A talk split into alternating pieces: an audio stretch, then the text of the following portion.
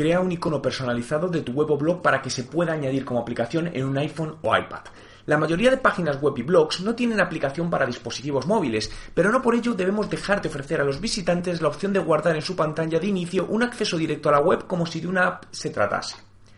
A continuación vamos a ver cómo crear este icono para que la imagen aparezca personalizada.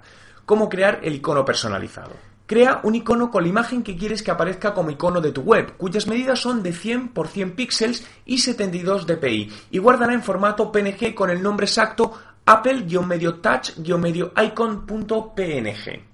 A continuación, sube este archivo al directorio RAID de tu web o blog y desde este momento los usuarios podrán guardar como aplicación con un icono personalizado tu web o blog. Como ves, de una manera muy sencilla puedes favorecer que los usuarios guarden en su pantalla de inicio tu web o blog con un icono totalmente personalizado.